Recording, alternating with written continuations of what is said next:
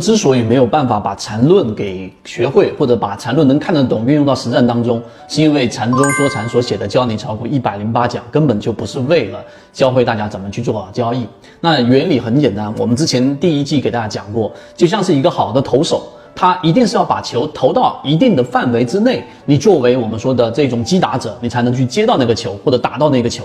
而缠中说禅呢，这里面的一百零八讲，它其实内容框架相对比较分散，所以今天我们用三分钟给大家讲一讲这个持续稳定盈利，怎么样去利用缠论的内容去做好一个支撑。首先，第一个就是不要过于的去在意大盘或者指数，因为指数是失真的。我们给大家讲过，当权重的标的、当权重的板块一旦上行，你看到指数涨得很好，但自己的标的却涨得非常的差啊，那这就是一个指数失真。所以你更多的应该去关注什么呢？更多的是应该去关注我们在圈子里面以及我们在缠论行业里面给大家引入的一个游资概念。什么叫存量资金？什么叫增量资金？就资金到底是从场外在不断不断的流入，还是只是在场内的资金里？面去玩转，因为市场是一个复合博弈，所以如果没有这个增量资金，市场是玩不转的。所以第一点，不要过于的去只看大盘或只看这个指数。第二个呢，不要太过于去依赖于传统的或者说各种各样的眼花缭乱的指标，因为所有的指标它基本上都是基于股价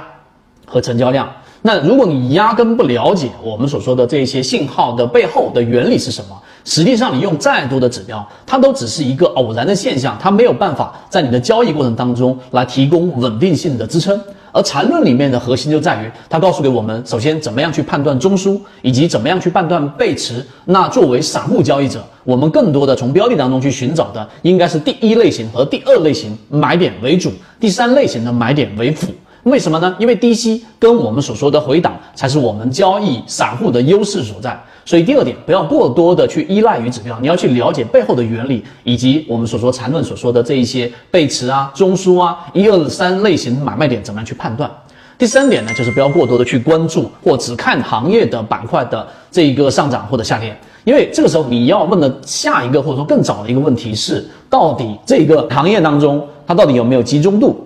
如果本身大部分的标的的上涨，都是属于局部性的，并且在行业这个角度上，它没有集中度，你就压根不用去了解这一点。那我们需要看什么呢？我们更多的是要看标的的修复性，例如我们所说的超跌修复，例如我们所说的涨停复制等等。所以这几点你看完之后，你就能很清晰的知道，作为缠论航线一百零八讲，我们给大家整理成啊，就像刚才所说的，如果那个原来的原著一百零八讲，它是一个胡乱丢球的投手。作为普通交易者，我根本没有办法去接住这个球。那么，我们的缠论当中的这一个内容十八讲，就是把它的整个梳理框架给大家罗列出来。最终的目的是为了什么？就是为了把它纳入到实战当中。最终的目的就是让大部分的交易者可以在交易过程当中，一能够清晰的识别这个标的到底属于什么走势；第二个，能够肉眼的识别出中枢。第三个，我能判断什么是背驰，以及是通过肉眼直接识别出来的，